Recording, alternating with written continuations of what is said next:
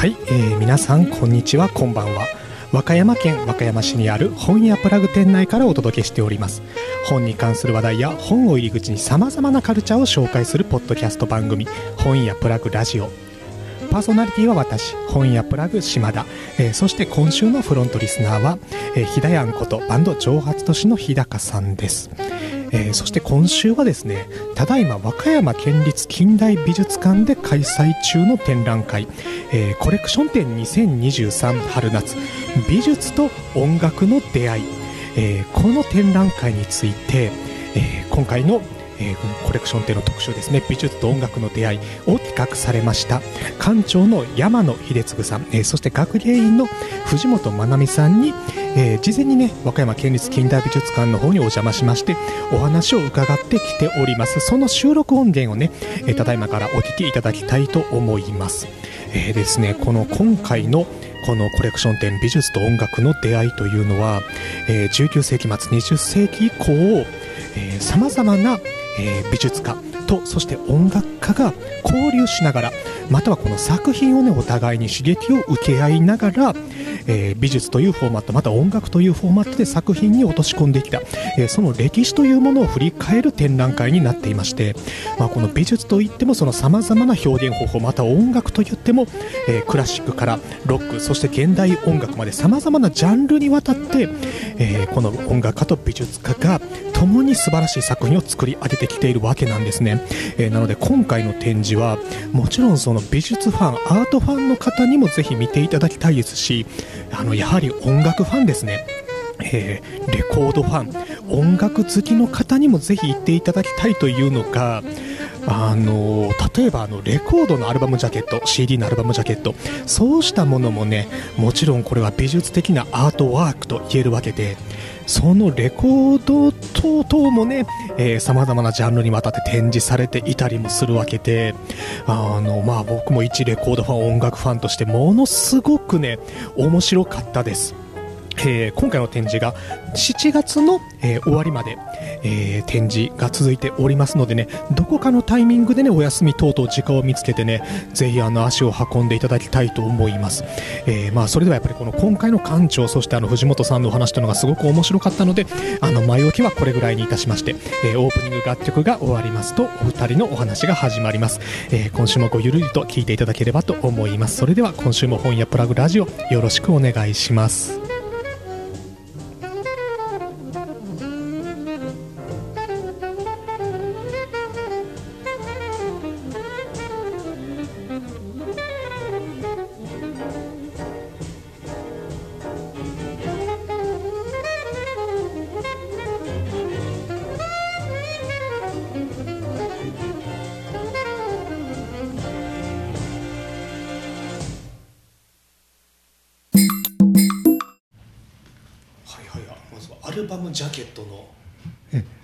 回あのコレクション展の、まあ、特集が「美術と音楽の出会い」という、まあ、テーマで、まあ、あの私たちはこう絵画は絵画美術は美術音楽は音楽とこう分けて考えがちなんですけれども、まあ、そうじゃなくて特にあの芸術家自身例えば画家とか音楽家はもう本当にねアンテナをすごい張ってるんですよね。で他のジャンルのことももちろん好きですしそこから何かこう盗み取ろうとしてると。で今回その一端をねあの具体的にあの知っていただければなと思ってます。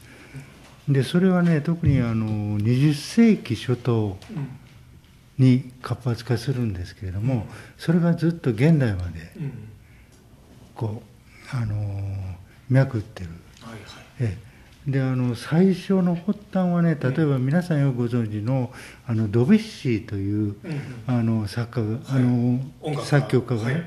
いますよね。その印象派の影響を受けたり、そのドビュッシーがあの、えー自身がねあの楽譜にあの昔のこの葛飾北斎の版画をね、うん。特にあのこういう波の富士山と波の、それを使ってるんですね。あこれだから楽譜集のえイラストなんですね。これちょっとね写真があの悪いんですけども、あのあそういそううえうんまだレコードがない時代ですそうです、もんねうん。えでその自分の楽譜に表紙にこの北斎の絵をあ。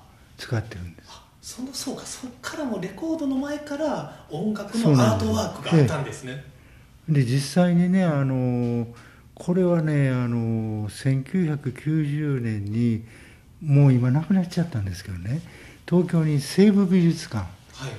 あのその後セゾンっていう、まあ、西武百貨店がやってる美術館がありましてそこであのチュルリオニスという、あのいわゆるまあ抽象的な画家の展覧会があったんですね。でこのチュルリオニスは作曲家でもあったんですで実際に今 CD でもうん。私たち聴けますし。それはいつの時代の画家だったんですか？あこれはねちょうどあの20世紀の初頭にかかるかはいはいはい。世紀末から、うん19世紀末から、うんそのぐらいに出た画家なんですけれども、まあ、当時そういう人たちがあの美術と音楽のね出会い、うん。まさに出会いをこう追い求めようとしていた。でそれが最も具体化するのが、えー1911年うんのお正月なんです。お日ま日にちまで確定1月1日、であのこの時にあるコンサートが開かれるんです、でそれはあのシェーンベルクっていう、うん。アルノント・シェーンベルクっていう、まあ、今日でいうといわゆるあの十二音音階無調音楽の、まあ、創始者と言われてるんですけれどもその人のコンサートうんが開かれるんですお正月に。うん。でそれを聞きに行ったのが後に抽象絵画の父と言われる、えーロシア人のワシリー・カンディンスキー、うんうんで当時一般の人にはねまだあの正式なこう正確な無調にはなってなかったんですけどね、あの非常に不評だったんですよもうこんなものは音楽じゃないと、はい。ちょっと聞き苦しいと。これまでのルールを逸脱しすぎてるから理解できないって。それまではいわゆる調整の音楽といって、あの私たちが知ってるのは波長調とか都調調とかね、二単調とか、うん。そういう調整の音楽だったんでそれをむしろぶち壊そうとしたんですよね。であの無調の音楽、まあそのまだ邦画だったんですけれども、一般聴衆には全く理解できなくでその聴衆の一人にカンデンスキーがいて、でカンデンスキーはそれで非常に感銘するんですよね。あで自分はむしろ1911年にその後、うん。初めて抽象絵画ーうん。書くんですそれまで抽象化っていうものすらなかったんそうです。そしてあの1911年に音楽の世界でもこんなことをしてるということで、すぐうん。1週間後に手紙書くんですよ、シェーンベルク宛てに、でシェーンベルクもすぐ返信しうんしてそこからあのずっと往復書簡というこれはあの「出会い」というちょうどタイトルで、はい。あの日本でも翻訳が出てます。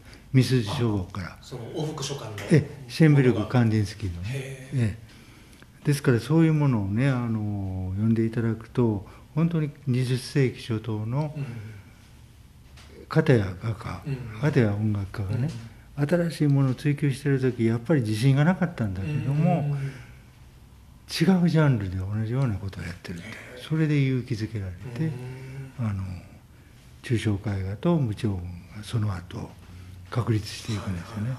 はい、ただもうシェーンベルク自身も画家で、そうです。ね、あのアルバムジャケットにそれが使われていたり、ね。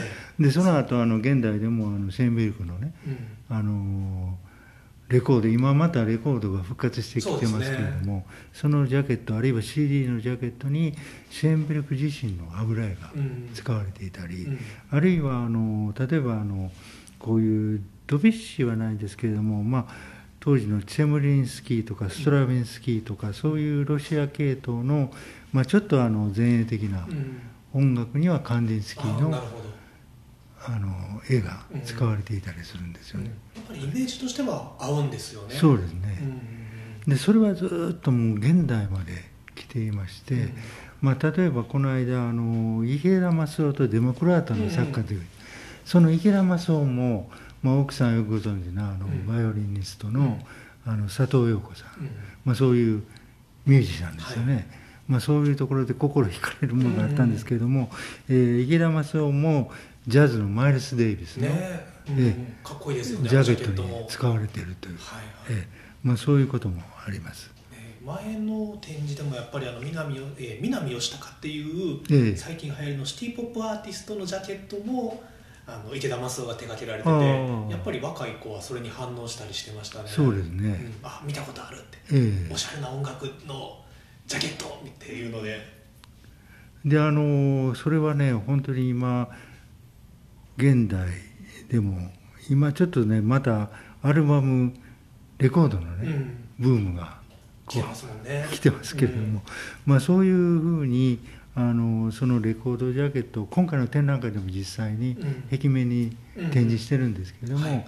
もう皆さんがねそういうジャケットのいいのをまた選んで、うん。そういう額も売ってますよね。あそうですそねれでちょっとインテリアに使うという。うんうんうんであの今回もう一つはねあのコレクション展示を見ていただいて、まあ、これはもう一つ、うん。もう一人の担当の藤本学芸員の領域なんですけれども、これ実はねあの生活の中の美術という視点で見ていただくと、もう私たちはちょっと古い感覚なんですけれども掛け軸ありますよね、あれもかけるところは床の間といううんうん。か本当の家屋の中のもう本当の装飾うん品だったんですね、であの季節感を表してまた書き換えていくとか、まあ、ですからそういう中であの生活の中に美術が根付いているということも今回の展覧会でうん。知っていただけたらなと思っています。なるほど。はいまあでもそこからクラシックもあればまたジャズもあればロックもあればでまあその音楽とアート両方がまあ広が,、ええ広がっていく街じゃないですか。そうですね。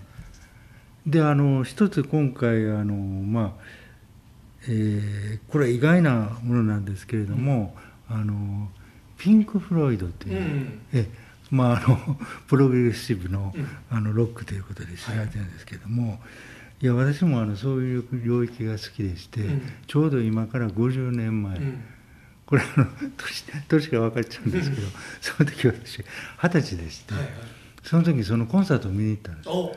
でその時に初めて今こういうタイトルで言うと皆さん驚かれると思うんですけど「うん。月の裏側。うんうん」それがねあの初めて初演、そのコンサートに行けたんですね。まだアルバムが出る前ですか？出る前の。あ出る前だったんはいですね、でその時に歌詞のカードが配られてましてそのタイトルが「月の裏側で」はでそれではやっぱりね商品としてはねあんまりいけてるタイトルじゃないなっていう。でそれがまあ後にまあ現代は「ダークサイド・オブ・ザ・ムーン」なんですけど、はい。それを直訳したんですけどもそれが狂気うん。ということになって、まあ、これは本当にねあの世界的なうんあの、まあ、モンスターアルバムで。ねあのまあ黒の中に三角がちょっとスペーシーな感じで浮かんでる。まあ皆さんねご覧になられたらあこれかっていうのはすぐ、ね、そうですね。分かると思うんでですあけれどのその時にねなんとあのアンコール曲がうん「原始新聞」あー。アトムハートマザはいはい。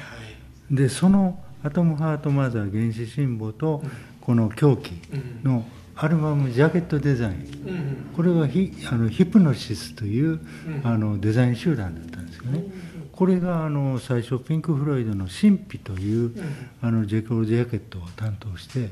でその後あのピンク・フロイドだけじゃなくてうん。あのレッド・セッペリンとかね。もうさまざまのいろんなあのアルバムのデザインを手がけて。それはイギリスのアート集団そうでかですすね。うん。であのこの時にねあの当時レコード会社もうん。それはちょっとあのどうかなと言われた。というのはアーティストの名前も曲名も何にも書かれてない。例えば原始簿だとあの牛です。であのこの狂気もねこういうええピラミッドのある三角そうか。あれってタイトルもなかったんでしたっけ？でところがねあの原始新聞が本当のモンスターアルバムになって、うん。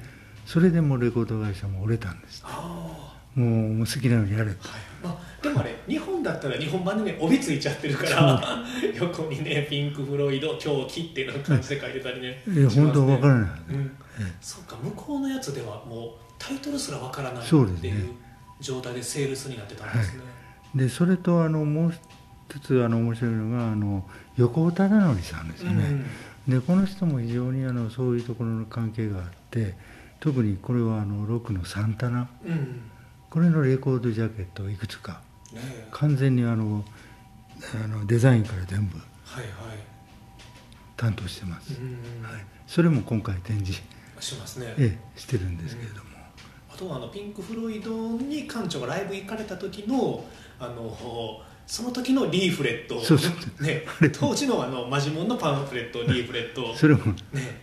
あのちょっと紹介してるんですけど、はいでそれとあのもう一人はあの現代音楽で、うん。あのブライアン・イーノはい。これは京都で去年あ、えー展覧会がありましたけれども、このブライアン・イーノも、まあ、現代音楽ですけれども自分の曲とそしてそのジャケット。うん。これのデザインも自分が手掛けてるんですね。あジャケットもいいの自身が。そうです。あでそう特に代表作のあのアンビエント。これはあの空港のうんあのいわゆる環境音楽ん。なんですけれども、いわゆるミュージック・フォー・エアポートっていう、でそれのあのジャケットもうん。いいのなんですね。へでそのジャケットの裏を見ていただくと、譜面じゃないんですよね、うん。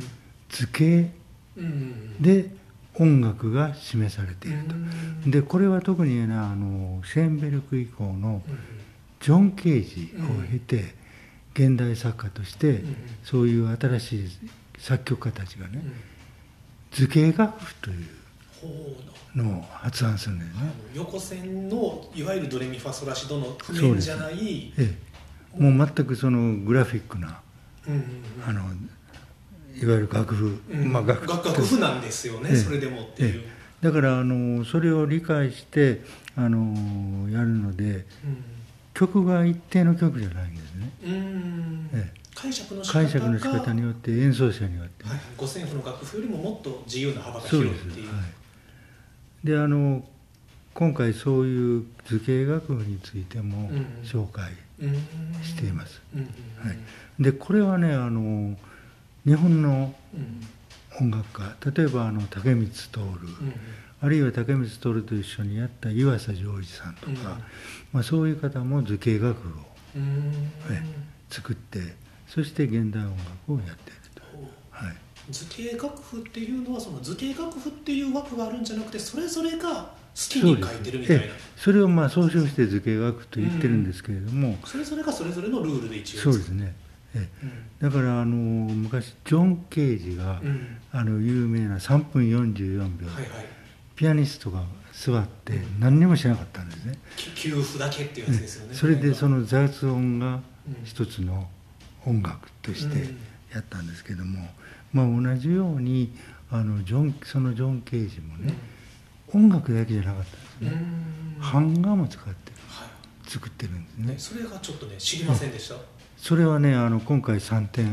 この和歌山の近代美術館が所蔵するものを並べてうんうん。います、それはぜひ知っていただきたいと思います、あれかっこいいですよねジョン・ケージの版画であの音楽で、ね、使っていたチャンスオペレーションという、まあ、偶然性の音楽の,、まあ、あの造形化ですよね。おおあじゃあ音楽とアートで作ってるメディアは違うけれどもジョン・ケージの中の作り方のシステムは同じシステムを採用して、はい、はい、どこにどっちに出力するかの違いそうですそうです。うんそれが一方はまあ音楽一方は造形と、はいはい。非常にジョン・ケージっていうのは、うん。あの珍しい、うん。そこに哲学は一緒なんですね、ええ。であの今度はあの2年後にバンおバンプバンコク博覧会がはいはい。開かれますよね、でこの時ね1970年の大阪万博。うん。あの時私あの高校2年生ああ行か行かれてたんですねもちろん、ででその時のドイツ館、西ドイツ館うん、でそこでね、なんとやっていたのがシュトゥックハウゼンという現代音楽、はい。でそこへね入れたのは誰も並んでなかったから。アメリカ館なんかとても月の石が並んではい入れないんですけども、うん。そのドイツ西ドイツ館当時ね、うん。そこは誰もうん。入ってなかった。よ、僕らは高校生でうんそしたら奇妙な音楽が聞こえてたんですよ、うん。円形のね建物で、あのドームのような。うんでそこでシュトゥックハウゼンがうん。自ら現代音楽を演奏していた、まあ、それがジョン・ケージなんかともつながってくるんですけどね、うんはい、だから万国博覧会でもそういう新しい芸術をね、うん。まあ、紹介する場だったんだなと。まあその時はね高校生で私も全くそんなこと知られてない。後にそれを知ったんですけども、はい、あでも覚えてらっしゃいます？その聴いた音楽とかも。いやあのねあの非常にこう変わった建物でうんうん。金網の上に座布団が引いてあるんですよ。ちょっと浮かしてある。うんうん。そこにこう金網が引いてあってそこに座るんです。うんうん。座布団のうん。上にそしてなんか奇妙な音楽。うんもう本当にノイズですようんうんねそういうものをこうピッピッピッとか。はいはい。で僕ら高校生でこれ何っていう ことだったんですけれどもまあそれが今本当にあの記録として残るうんうん。あのイベントになってますようんね。まあ、今回も電子音楽でいうならあのねハリー・スミスの絵画が絵画かなあれえーっと、これはあの版画的なものですね。ねとかがああのったりとか。エンボスであの凸凹になって、はい、模様が描かれているものですけど、うん。あ大丈夫です。聞こえてます、はい。うんうん。ね塔があったり、まあね、音楽の中も幅広いし、ええ。まあ、それであの私今回まあ美術と音楽の出会いということを言ってるんですけれども特集でね、まあ、あの今お話ししましたようにやっぱり生活の中のいわゆるアート・イントゥ・ライフですようん。ね、生活の中にあるそういう芸術、うんうん。まあ、そういうものをぜひ今回の展覧会からうん。感じ取って。だから今までこう美術館というのは何かこう敷居が高くて、うん。まあ、こうきちっとした絵画あるいは彫刻、うん。まあ、そういうものを鑑賞するところだとうん。思われてるんですけれどもそうじゃなくてやっぱり芸術家自身がねもっと他のジャンルのとのいろいろ影響を受けたりして、もうそれが今の現代のね、うん生活にそのままその一例として今回そういうジャケットをね、ちょっとあの並べてるんですね。普通にあのねあのマックス・クリンガーとかもかっこいいですし。そうですね。ね。あれもあの、まあ、クリンガーも感想曲というような音楽にうん。あのとも思われるようなタイトルのうん。作品を作っていますし。ねあれは、えー、19世紀後半の版画家そうですすけれども、多分あの最近で言うならばあのガオエンさんとかの漫画のタッチにも少し近いようなタッチで「あの感想曲2海辺で」とかもそうですね。ねまあ、本当に100年以上前の作品とは思えやんぐらい、最近のイラストレーターさんが描いたのかなみたいな雰囲気もあってでまたタイトルがその「感想曲2海辺で」っていうのがかっこいいなと思って、えであとはあのクレイパウル・クレイ、うん。まあこれはカンデンスキーと一緒に、うん。あの活動もしてましたあけどもクレイはあの前衛音楽じゃなくて、うんモーツァルトなんですね。あ。であの両親が音楽家で、ーうんえークレイ自身もあのバイオリンを弾いて、うんあのスイスの楽団に所属してたんですね。へでカンテンスキー自身も、まあ、ビオラを弾いたりして、まあ、あのそういうところからクレイなんかはねあの実はあのそのモーツァルトの作品を、先ほど図形学と言いましたけれども、ああいう代表作の「パラナスソスさん」っていうのがあるんですよ。うん。まあ、これ図版見たら皆さん、うん。あこれかと思われるとそこでモーツァルトのねうん。やっぱり音楽を図式化するというかねうん。そういう試みを行ってるんですへね、ー。ええ。だからそういう視点からクレイなんかを見ていただいたらまだ違って見えると思いうんうんまあでもひょっとしたらね、まあ、あのあんまりマナー的によろしくないのかもしれないですけどあの、ね、スマホとイヤホン持ってる人とかだったらひょっとしたらクレーンの絵とかを美術館で見るときええ。にちょっとモーツァルトをかけながら見てみるとかもええ。ありかもしれないですね。いやあのね実は私あの最初に勤めた美術館でそれやったんですね、あちょっと著作権上いろいろあね あの問題はでただあのクレイの作品がある時モーツァルトうんでそれで私が持ってるうん。レコードが会議中全部かけたのであすり減りましたけども あのあの監視の方にね、うん。書き換えていただいて当時レコードでしたから。ね、そうだから美術館でかけると著作権に引っかかっちゃうからね個々人がね自分の携帯とかイヤホンで聞く分にはねええ全然。それは大丈夫です。美術館的にもそれはマナー違反じゃないですか、えじゃあその見方もでも面白いですよえ、ね、うん、アーティストだから音楽を聴きながらね。ねえ当時やっぱりその画家の人ももちろん無音で描いてたんじゃなくて音楽を聴きながら、ね、描いてた画家も多いでしょうしね。それのね一人私は本当に驚いたのが近代洋いやまあ現代洋画でうん「岡鹿之助」という、うんうん。あの静筆なあの点描的なね、うんあの風景画で。今回もね展示されてますよねえ作品が。そのねあの岡鹿之助が実は私たまたまそのアトリエを訪問したことがあってうんでそこにもう最高級のステレオセットが置いてある、えー何年ぐらいの何年とかどの時代に活躍された画あこの方はねもうあの戦後すぐと特にあの60年代70年代、あ昭和の中期。ええそう。はい。あの代表的な洋画家なんうん。で私はねあもう本当に音楽とは無縁の静筆なあの作品で、うん。そういうのと思ったんですけど今回参考にちょっと写真を並べてるんですけども、岡鹿之助はそういうステレオセットを持っていて非常なレコードマニアだった、へええ音楽が好きで。うん。でそれを聴きながら制作をしておお、まあじゃあ書きながら本人の耳には間違いなく音楽が流れてて何かしらやはりそこにええ。絵の中にも閉じ込められているものがあるのかもしれないですね。まあおそらくあの横尾忠則さんうんなん。かもそういうふうな、うんうん。ええ。まあ池田正夫も奥さんがこうバイオリンが弾きで、ね。それで書いたかもしれませんけど。まあ、最近だったらね奈良義朝さんがねロック好き公言されていたりもね,、ええそうです。ねしますし、ええ。だからそういう創作のねあの源というかそこに違ったジャンルの、まあ、美術なら音楽。うん。うん音楽なら美術。はい。それが本当に交流していると、なるほど、まあ、その一端をぜひ知っていただきたいなと思ってます。あの今回もあの展示している図形楽譜うん。それが実際に音楽としてあの CD で出てるんですね。でそれをちょっと聞いていただきましこのあな今流れてるこれは、ええ。ー機械の故障ではありません。たこれがあのジョルジュ・リゲティ作曲のあの曲で「アルティキュラシオン」っていう。今回これを展示してますこの楽譜を。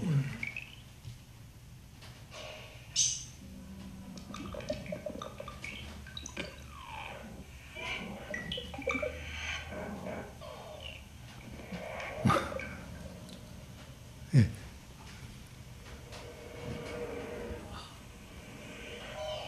まあこういう感じなんですけど。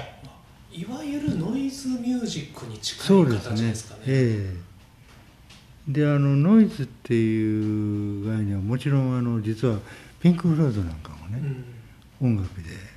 でむしろあのミュージックコンクレート実際の具体的な音としてねうん。うん雨の音とか、うんうん。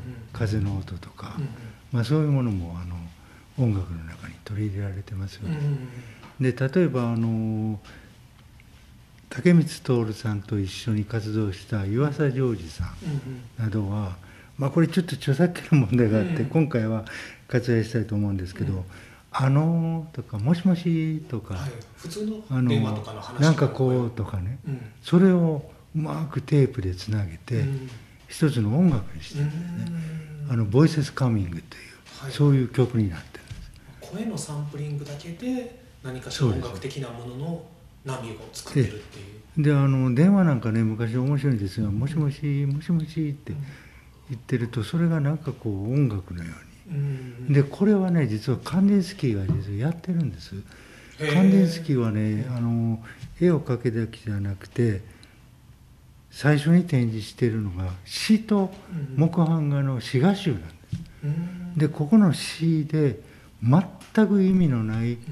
あの例えばあのドカンドカンドカンとかね、うん。日本語に直すと、うんでそういうあの音声だけのうん。詩これはロシアで一次世紀末から今世紀20世紀初頭にうん。あの起こったんですが音声詩うん。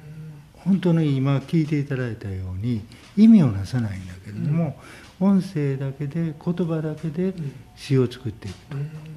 そうひ音の響きだけを楽しむみたいなでむしろタイトルがねおっしゃったように響きなんです。ああそうかそうか。タイトル自身はいはいでこれは英訳するとサウンズ。うん。サウンドですよね、うんええ。でそれを関連スキーもやってるって、はいはい、え面白いですね、ええ。えだからそこにあのこういう言葉詩うん。そして美術音楽、うんうん。ええ。こういうものが本当に混然一体となって、混ざり合ってくるんですね、え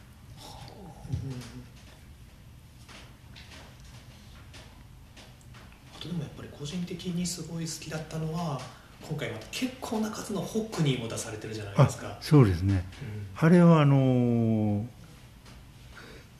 全部出したんですよね今回。初めて。でこちらの所蔵になっているホックニーのそのブルーギターっていうシリーズのうん20点全部出ています、うんはい。えーデイビッド・ホックニーの、えー版画が出てるんであれがだから全部かっこいいですよね、えうんうん。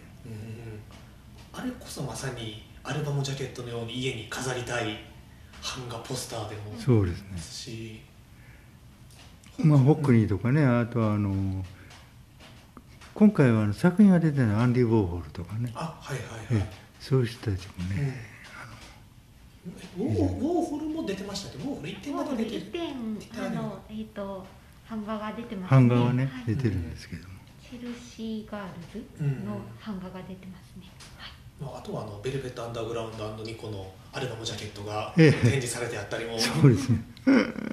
あのバナナのね、うん。有名な、うんあれもジャケットはねバナナのアンディ・ウォーホルの絵とアンディ・ウォーホルって。うん。表にそのバンド名なんか出てない。書いてない。書いてない。あ。アンディ・ウォーホルは自分がまあプロデュースしたからうん。いいんだろうけどそんなあの曲名もないのに。はいはいそういうのがよくできたなと。ねでもあれはあのバナナは引用じゃなくてあれ自体のオリジナルの作品そうですだけにでしたよね確か、で今回ね絵はがきも売ってるんです。あそうなんですか。えそれあのそれは皮むけないですよねさすがに。それ関係もう向けた状態の。はい。えうんまあそれもぜひ見ていただきたい。あミュージアムショップ。であそんなグッズも仕入れられてるんですね、はい今回だとあアルバムジャケットで、まあ、ウォーホルとかすごい有名じゃないですか。でも面白いなと思ったのがあの、えーストーンローゼズのジャケットも飾られてあったりそうだとか。ですね。あれがねあの一見あのジャクソン・ポロック、ねえーあれセカンドだったかなストーンローゼズの一番有名なアルバムのやつですよね、であれはねあのローゼズのギターを弾いてる人うん。がポロック風に書いてある、それをあのジャケットに使って。まあでも間違いなく意識はしてるであろうからそうです。それは間違いない。ね、アート的な素地というか教養があった上でできる遊びですよね、あのそういうものをちょっと知っていただこうと思ってそういううん、うん。ちょっとまあ遊び的な展示というか、ね。そういう試みを行ってます、あとやっぱりあのニューオーダーのジャケットがね実は結構あのえ19世紀後半の画家でしたっけ？そうですよ。あのファンタン・ラトゥールのうんうん。作品なんですあれはねロンドンナショナルギャラリーにあるあのバラの代表作。うんうん。これをなぜかジャケットに使ったんですよね。ね、もうゴリゴリそのクラシックな画家のやつを、うん。80年代のロックバンドがニューオーダーがジャケットにしてるっていうのも面白いしそうです全然見ると違和感ないんですよね、ええまあ、そういうニューオーダーのジャケットの作品としかしか見てなかったんで、ええ。それがまさかそういう19世紀後半の生物画の、ね、有名な画家っていうのを全然知らなかったりで面白かったです、まあですからあの最近またレコードがねこう復活してきましたけれども、そのレコードジャケットを本当にあの版画あるいは日本が絵画のようにうん。ね、あの部屋に飾って楽しんでほしいなと。昔多分本当に床の間に版画が飾ってあったところに今はどちらかというと若い人はレコードをね飾ってたりするのででもこれがもう一回今度は逆転してレコードを飾るところにねもう一回今度床の間みたいなのであれなんて掛け軸が飾られたりするとねそれはそれで面白いなっていう気もえしてきますけれどもねだから今回やっぱそういう意味でね掛け軸も展示が音楽と合わせてあったり。えですからまあ美術と音楽の出会いを特集してますけれども、まあ、広い意味でうん。あの生活の中のねうんうん美術という意識にぜひ気づいていただきたいなと思ってます。うんうんうん。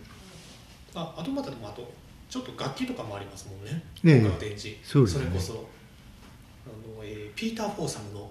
えフォーゲル。あピーター・フォーゲルという画家のあ画家じゃない。ピーター・フォーゲルという美術家の作ったあの音が鳴る作品立体作品もあります。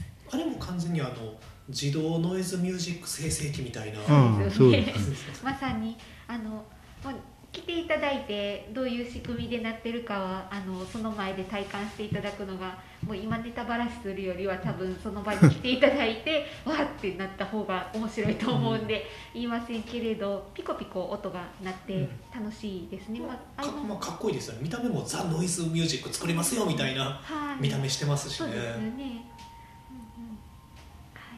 あとは藤本幸男さんのオルゴールの作品も音が鳴りますね。まあその2点が音が鳴る作品うんですね。まあそういうのちょっとねあの端でピコピコ鳴ったりオルゴール鳴ってるのを聞きながら他の作品見るのも結構楽しいかもしれないです。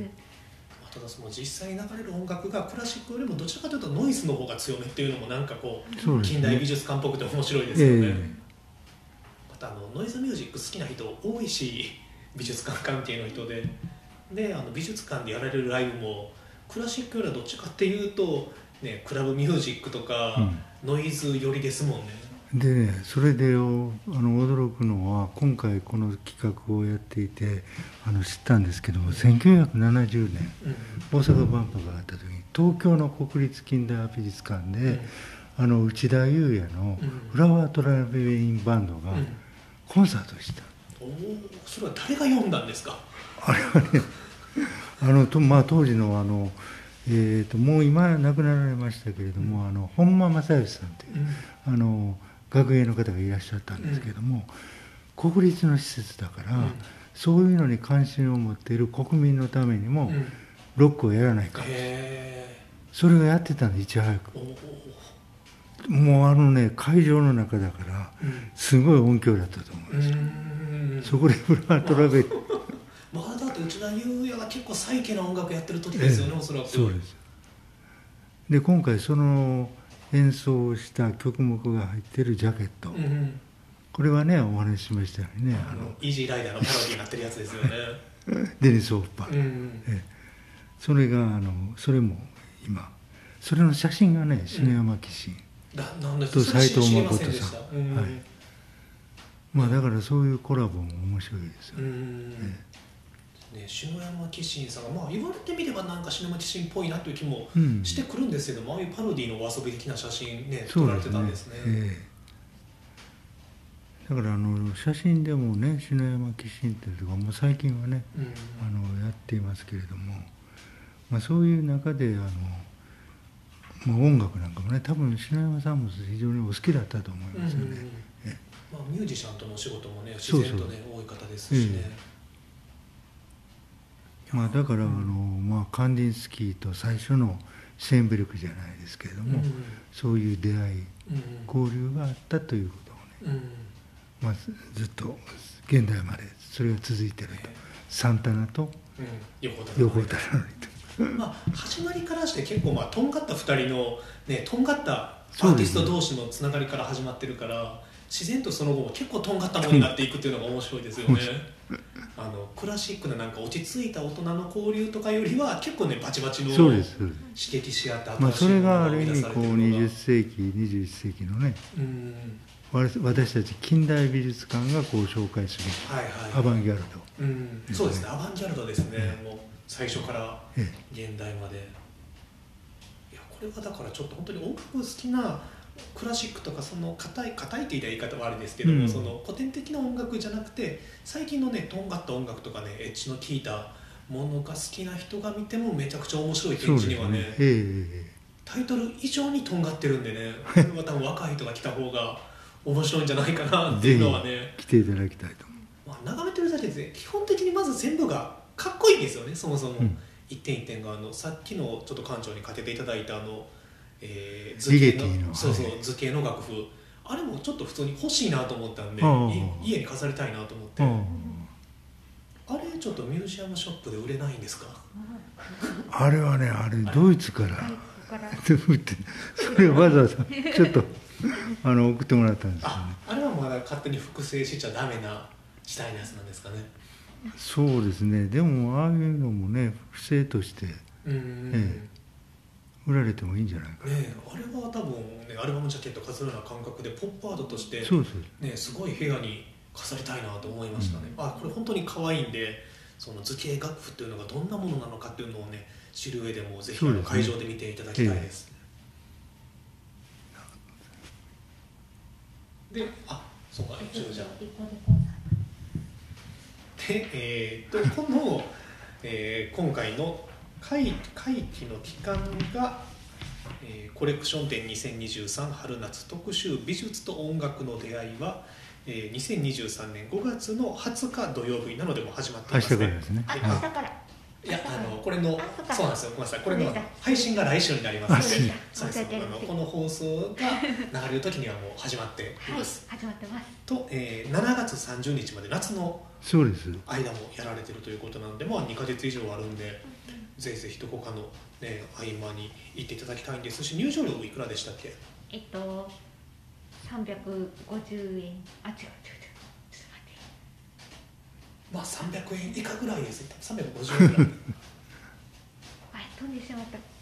すいませんすいませんいつも答えてるのに。いえいえ大丈夫です大丈夫です。まああのえワンコインでお釣りが来るぐらいの金額はいそう行きます。です、えーそうしてそうして、えー2023年の6月17日の、えー土曜日ですね、えー14時から、えー館長による レコードコンサートトークがあると、はい。はいえー、と館長これはどんなイベントでしょうあかこれはね実際に今お話ししたようなことをあのースライドとねうん。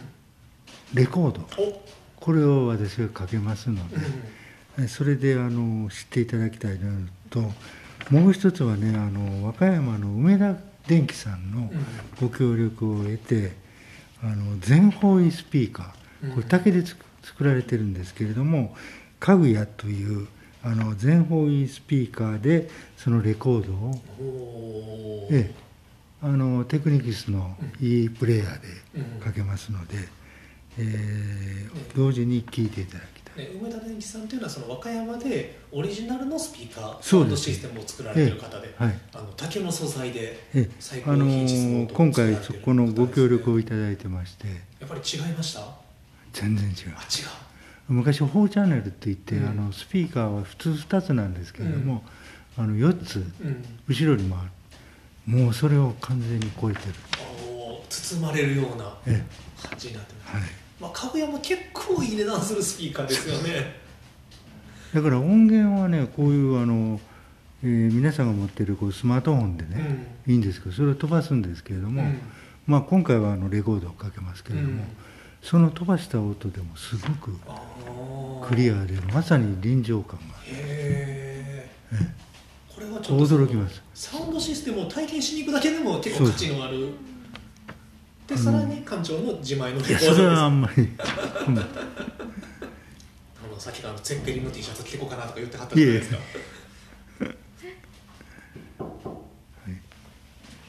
なるほど、えーそれがしかもあの入場料が無料。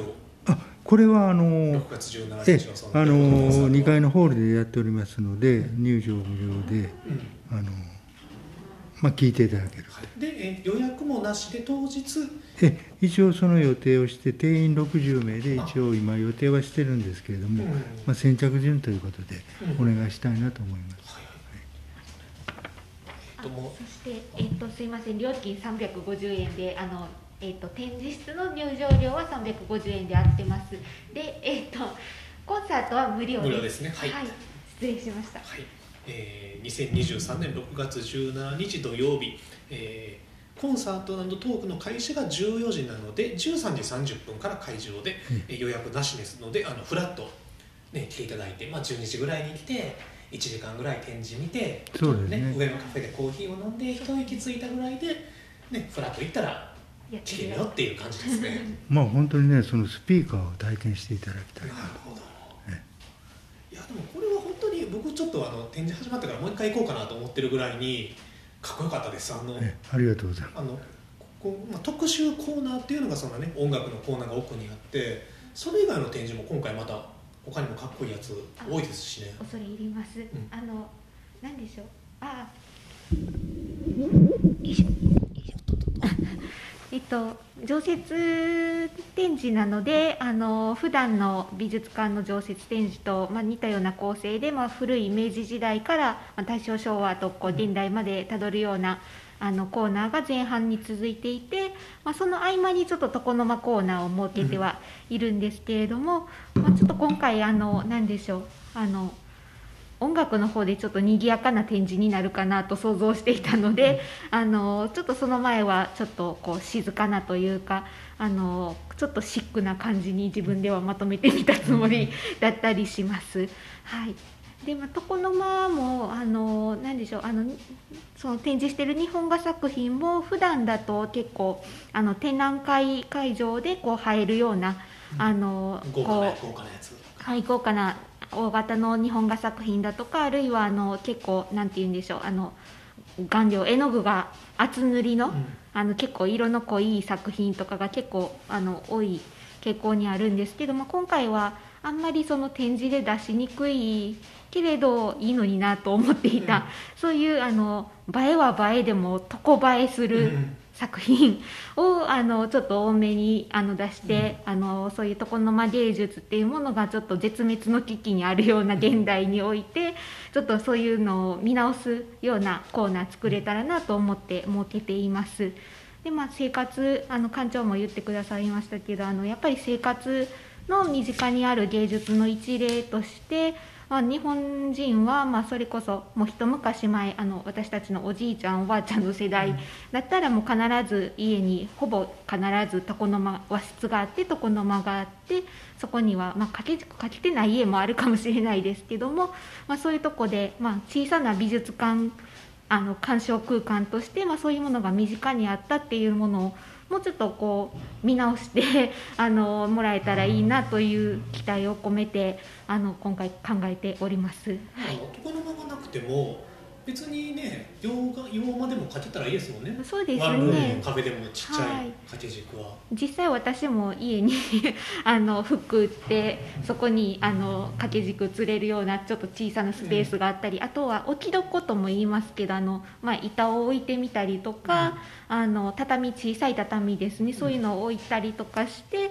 あの床の間的スペースを作ってあのマンションなんかで楽しむっていうこともできますし、うんもうそういうことをもうちょっとね、あのしていけたら楽しいかなっていう、あのなぜちょっとそういう掛け軸を見直そうかって思ったのもあの私たち仕事でその、まあ、県内だとかそのあのもうお家取り壊すとかあの自宅の整理とかされてる中で、まあ、掛け軸の調査依頼って結構たくさん来るんですね。うん、なんかそういう時に、まあ、美術館で受け入れられるものって本当にごくわずか。あのやっぱりあのもう本当に一握りなのであのよく描けてるし気持ちのいい作品なのにこれはどうなってしまうんだろうって思うような作品が結構ありますね、そういうものをやっぱり皆さんご家庭でこう楽しむ文化が続いていけば、まあ、守守られていくというか、次世代にもいいものがこう受け継がれていきますし、まあ、今掛け軸そんなに、まあ、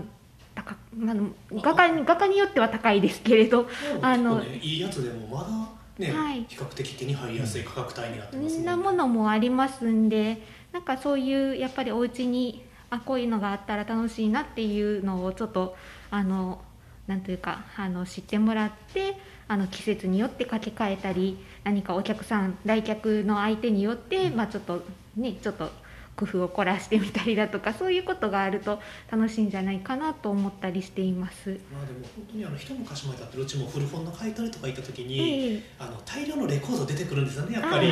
あのおじいさんとか、はいはい、お父さんが持たれてたやつでねあの数年前だったらもう全部いらんから持ってってよっていう感じだったんですけどね、最近はねレコードがあって「あこれ引き取りましょうか」って言ったら「いやそれはちょっとまだ」これから鑑定してもらうんでとかでレコードをね譲ってもらえなくなったっていうのはみんながレコードの価値に気づき出したからっていうのがねあるんですよね。だからひょっとすると今後掛け軸もワンチャン ああるかもしれない、ね、流行りだすとあるかもしれないし。ね画家の評価もねなんかその時代によって変わりますけれど、うん。まあ、あの本当にねあの素敵な画家で無名で当時有名だったけれど今ではあんまり知られていない画家のいい作品っていうのが結構はいあります。ね探せば結構あ結構のあります。学芸員さんがからたまに聞くのが「あのこれめっちゃいいですね」って言ったら「実はこれヤフオクで数千円で落とした私物なんですよ」みたいなこともちらっと ちらっと聞くような聞かないようなことがあったりもするしだからあの出物っていうのはやっぱり出回ってるんでねそうですね。ね世間の評価関係なくちょっとかっこいいな可愛いなと思った掛け軸をね、はいはい。あの骨董品屋さんとかそれこそまあネットとかで買ってみるのもうんうん。ありですよね。そうですね。うんうん。ということではい今回はまあそうした暮らしも含めた上での、ええまあ、その暮らしの中の音楽そしてまあ音楽と絵画、まあ、だから画家にとってもね本当に音楽というのは暮らしの中にあったでしょうし、うん。うん直接の影響し合ってるものもあれば必然的にその日常生活の中でね音楽が流れてて影響し合ってるところもあるみたいなさまざまなレイヤーでね絵画と音楽のつながりというのはもちろんこれまでもそしてこれからもあるわけなのでその一端をまあ、まあ、もう一言で言えばバッチバチにかっこいいアートを見て、ね、あとはあの携帯で音楽とかをちょっとイヤホンで聴きながら楽しんでいただければすごく楽しい展示にはいなるはずなので皆さんの、えー、ともう始まっております、えー今月5月20日から7月30日日曜日までコレクション展和歌山県立近代美術館の2023年春夏特集美術と音楽の出会いぜひあの行かれてみてはいかがでしょうか、えーそしてあのこあのはいどうぞ。すいませんちょっと一つ床の間の話で言うの忘れて、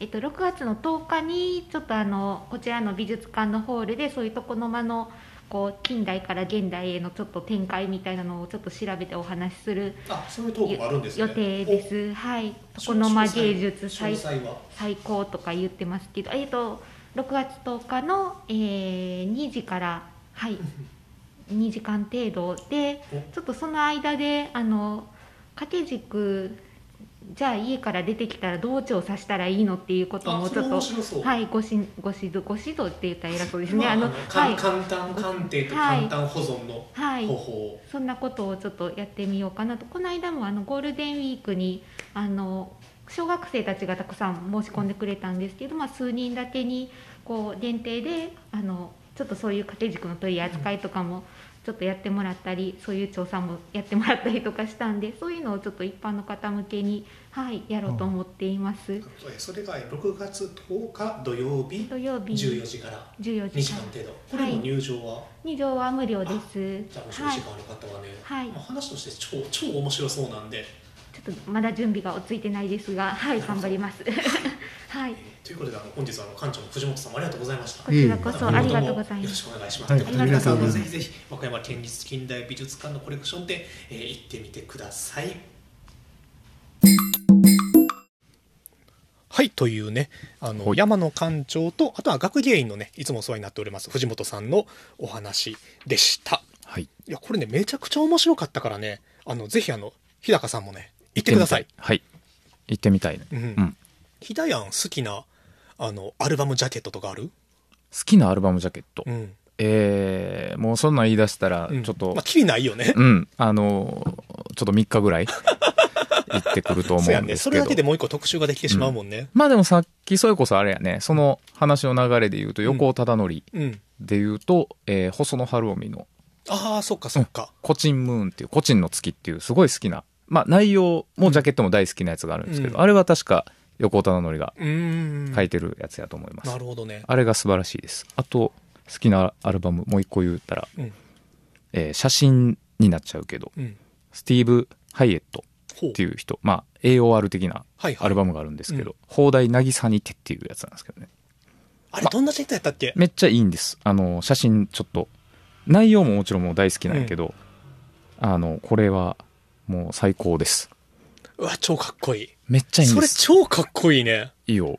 あのなんかこのカリフォルニアっぽいなんか海がね海と砂浜なんやけれどもどっかその明るさというかなんかな静けさとかうん。不穏さにも近いようなものを感じさせるようなこのねえー浜辺に一人の男性が立ってるんだけれどもその顔がね影で隠れててうん。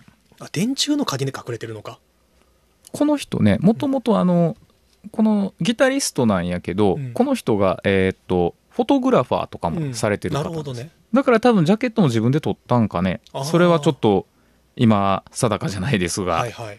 えまあやっぱりミュージシャンがさアートを描くっていうのはさ、まあ、今でも全然珍しくないしさだから私ジョン・ケージがさ、うん。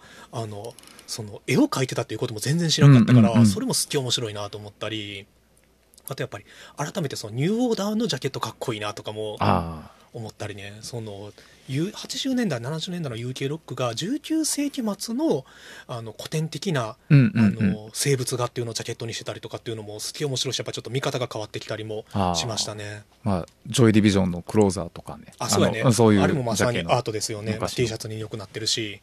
あとそれは多分アンノーンプレッシャーズやね。あ違うか。うん。あのギザギザではなくって、うん。あのギザギザもあれも確か、うん。あれもアートなんやけど、うん。なんかでもあれはやったかな？ごめんなさい。なんか元ネタがあるんです、はいはいはいはい。はい、で、えー僕が言ってたクローサーっていうのは、あの多分そういうもう19世紀とかそれぐらいの時代のうん。絵をモチーフにしたアルバム、おー。ちょっとちゃんとあのもう一回勉強しておきます、はいいやいやいやとんでもないございません。ということであの今週も皆様お聞きくださりありがとうございましたすいません、あね、ちょっとね好きなアルバムジャケットの話はねしだすともキリがないからね。ねえ。またちょっとゆっくりレコード会しようよ、はい。あ思い出した。そうあの6月17日の日曜日。はい。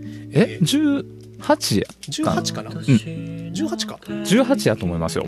の、えーまあ、そのあたりの日曜日に、はい、えー本屋プラグ島田と、えー、上圧都市の日高さんそしてはい。あの近くのお寺の、はい。えー僧侶をやられているねあの森氏っていう、まあ、友達なんですけれど、あの3人で、えー本屋プラグ近くのバーメダカノイズで、えー DJ イベントをやりますので、またあの詳細は追ってツイッター等々で連絡しますので、はい。まあ、あの音楽アートに興味ある方はねぜひ来ていただければと思います。あの入場無料ですので。ちなみにその2日前16日6月16日金曜日に神戸のヘラバラウンジというライブハウスがありましてそこで蒸発都市ライブあります。よろしければそちらも。はい、神戸の皆様もぜひあのノイズミュージックですので、あの今回の展示でノイズとか現代音楽に興味持たれた方にとっても面白い、えーライブになるのではないかなと思います。話さないで Baby あなたのこと好きな人はほとんど嫌い。ベイビー夜を抜けて。二人だけの場所へ。ベイビー何もないよ。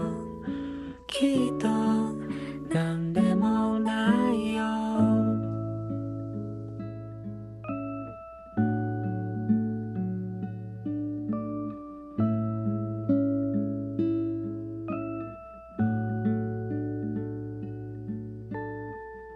づかないままで私はいるのかな。あなたは悲しくないの。隠した嘘